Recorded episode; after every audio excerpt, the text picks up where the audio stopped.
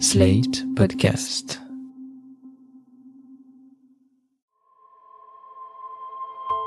Mon père est pied noir. Il est arrivé en France à 10 ans, mais l'Algérie constitue toute son enfance. Je lui ai demandé de me raconter ses années 52-62, ses années algériennes. Il a grandi dans un mélange de senteurs. Celle des épices préférées de sa mère, celle des figuiers et des mandariniers, le fumet du poisson grillé, le parfum âcre du cuir que travaillait mon grand-père qui était bourrelier et réparait les objets en peau ou en laine. Ces odeurs, je ne pourrais sans doute jamais les découvrir telles que lui, il les a connues.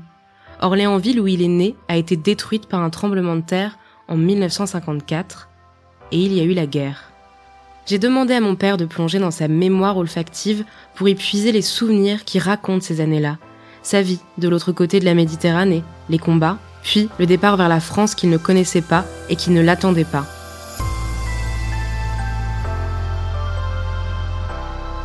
« 52-62, mon enfance en Algérie, épisode 2, les odeurs.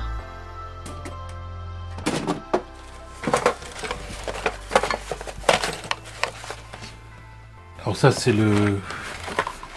Des, enfin, je sais pas si c'est des vraies Les perles, perles. des fausses perles ma mère. Là, il y a les porte un portefeuille de mes parents, enfin, etc., etc., des, des papiers, enfin bon. Des choses un peu...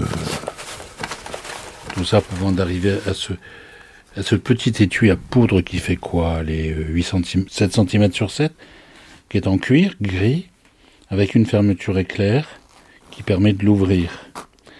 Et là, quand je vais dedans, je me souviens de toi, c'était il y a plus, de dix ans. C'était la première fois que je réouvrais ce, ce- cet objet-là. Et euh, il était encore plein de l'odeur de ma mère. Là, beaucoup moins. Et donc, je me souviens que ma mère l'avait en Algérie. Ça veut dire que ce- cet objet a accompagné ma mère en Algérie, puis l'a accompagné après. Alors, je me souviens pas qu'elle ait mis beaucoup de poudre en France, mais en Algérie, elle aimait bien se mettre. Ouais, ça sent. Encore un petit peu. Et je m'étais effondré en larmes devant toi, parce que tout d'un coup, l'odeur avait m'avait fait retrouver ma mère. Et là, tout d'un coup, j'étais, je sais pas, j'étais un bébé dans les bras de ma mère, euh, un bébé un peu âgé avec des cheveux blancs, mais bon, un bébé quand même. hein. Vraiment, j'ai été surpris la première fois que je l'ai ouvert, c'était devant toi.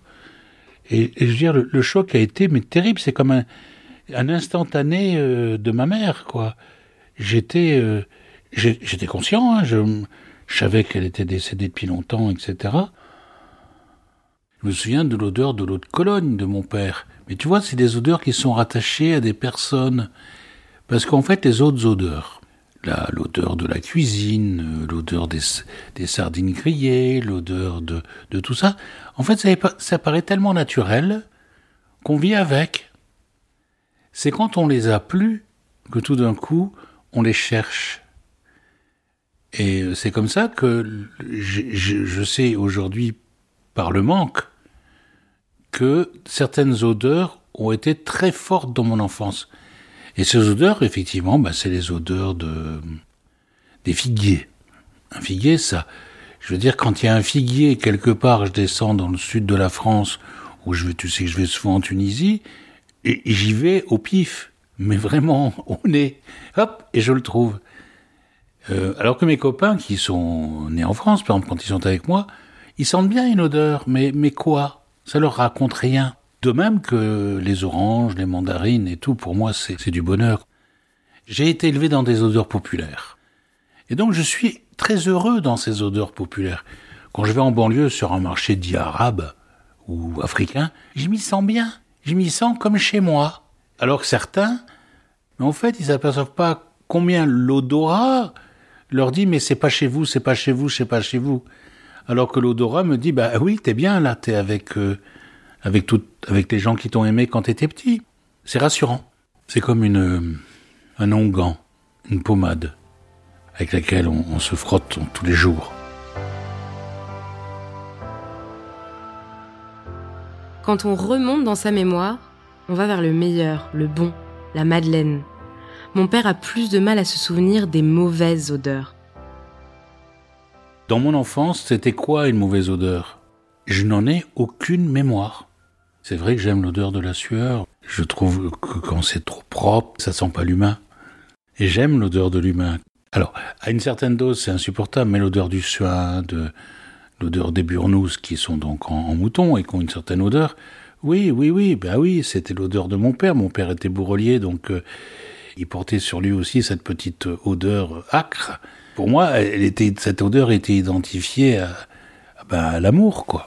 Je me souviens, gamin, dans les égouts, euh, on jouait un peu partout. C'est normal, c'était en guerre, donc euh, l'apprentissage des égouts, c'était aussi une façon d'apprendre à survivre. Hein. Ça veut dire quoi, ça?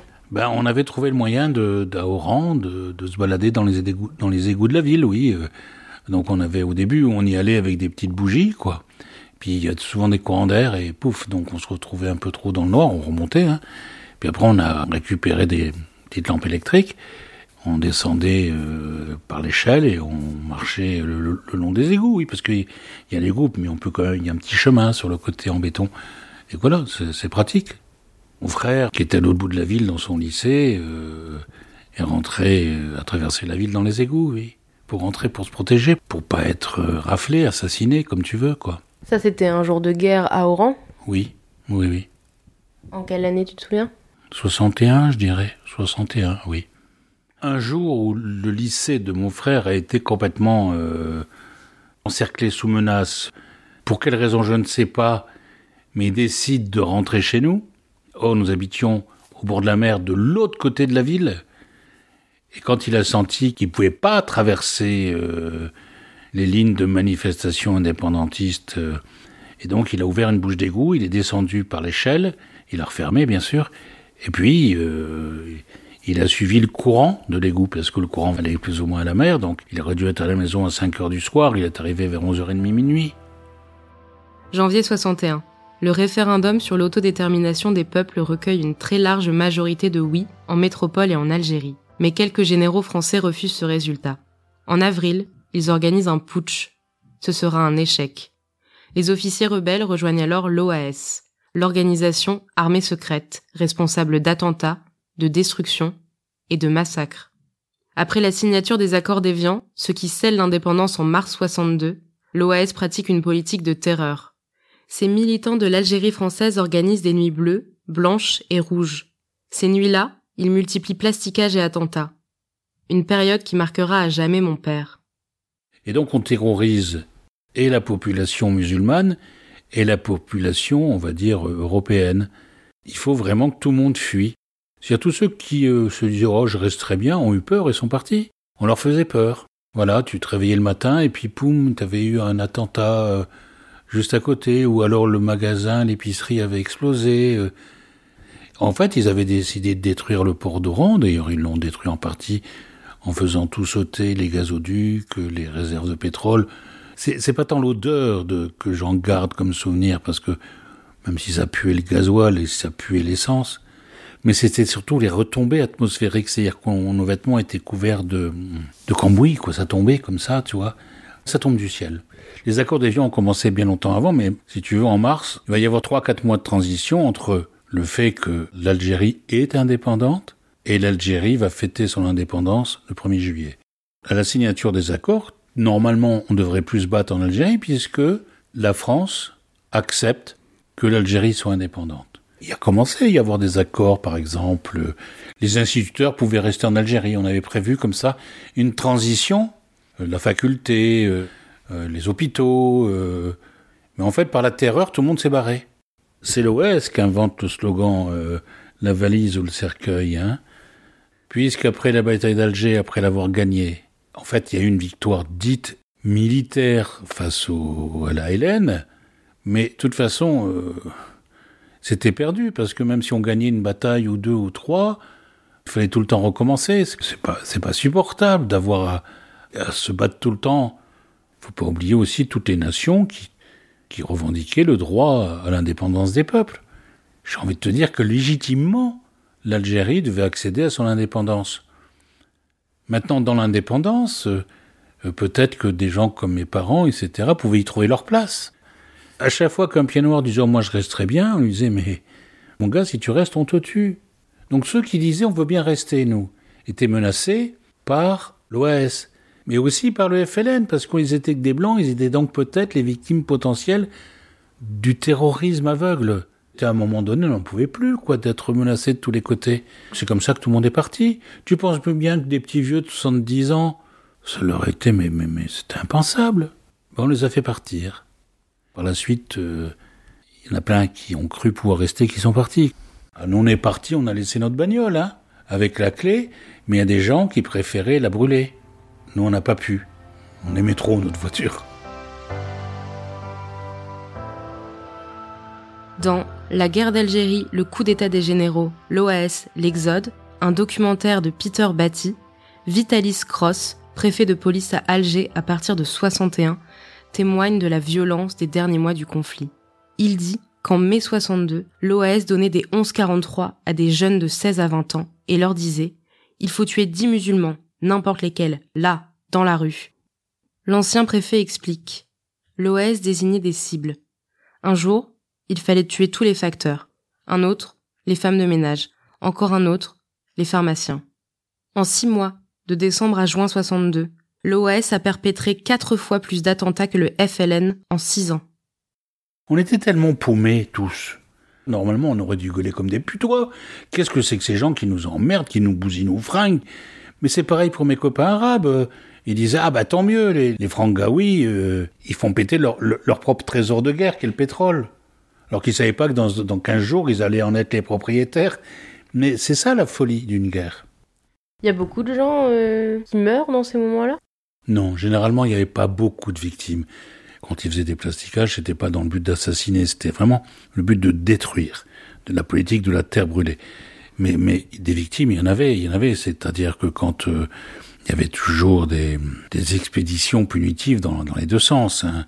Et d'ailleurs, c'est tellement vrai que que Oran a été une ville sacrifiée dans les trois premiers jours de l'indépendance. Il y a eu plusieurs milliers de pieds noirs qui ont été assassinés dans les rues, oui. Au hasard Oui. C'est ça l'hystérie aussi.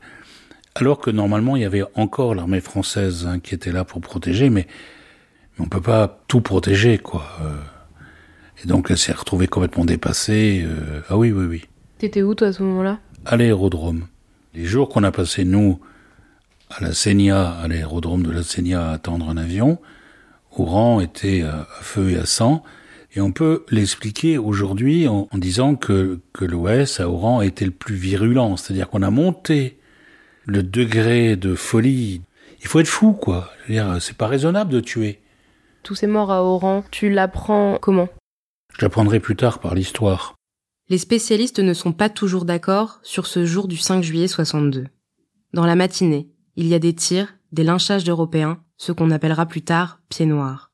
Les forces françaises attendront plusieurs heures avant d'intervenir. Trois, exactement. Enlèvements et assassinats se poursuivront les jours suivants. Encore aujourd'hui, la bataille des chiffres attise haine et passion. Maurice Fèvre et Jean Monneret, tous deux historiens, ont expliqué en 2006 que du 5 au 7 juillet 62, ils comptabilisaient 453 personnes enlevées. On ne connaît le sort que de 88 d'entre elles. Certaines sont mortes, d'autres ont été libérées. Nous, on est, on rentré deux heures avant l'indépendance dans l'aéroport. Le jour se levait. On est parti de nuit à l'arrière de la camionnette de M. Rabolaza, notre voisin, et il nous a emmenés donc planqués. Hein, parce que si on voyait une famille euh, avec des bagages dans une voiture, on risquait encore une fois de se faire enquiquiner. Et donc il, était tout seul à l'avant, et donc il nous a emmenés à l'aéroport. Vous partez avec quoi? Avec ce qu'on peut porter. Mon père a, compris. Il est parti avec un lit de camp. Je me souviens en ferraille avec des ressorts. Alors, il a mis deux bretelles, il le portait dans le dos. Et puis un sac dans chaque main, mais il fallait aussi tenir la main des enfants quelque part, même s'ils ont 10 et 14 ans. Moi, je porte un sac en cuir, un cartable, dans lequel il y a des papiers de la famille. C'est à moi qu'on confie ça, je suis le petit. Ma mère a des baluchons, et mon frangin aussi. Parce que quand on parle de la valise ou le cercueil, on trouvait plus une valise, plus un sac à Oran. Donc il a fallu euh, que mes parents fabriquent leur propre sac. Voilà, on devait avoir, je sais pas moi, euh, un pantalon de rechange, une serviette de bain, euh, une veste, un voilà, une paire de chaussures de rechange, maximum. Hein. Vous partez avec des souvenirs un peu, des photos? Il y a des papiers et puis quelques souvenirs, quelques photos, oui. Mais je te dis, ça rentre dans un sac de classe. Hein. Il n'y a pas grand-chose. De toute façon, on n'a pas grand-chose. Hein.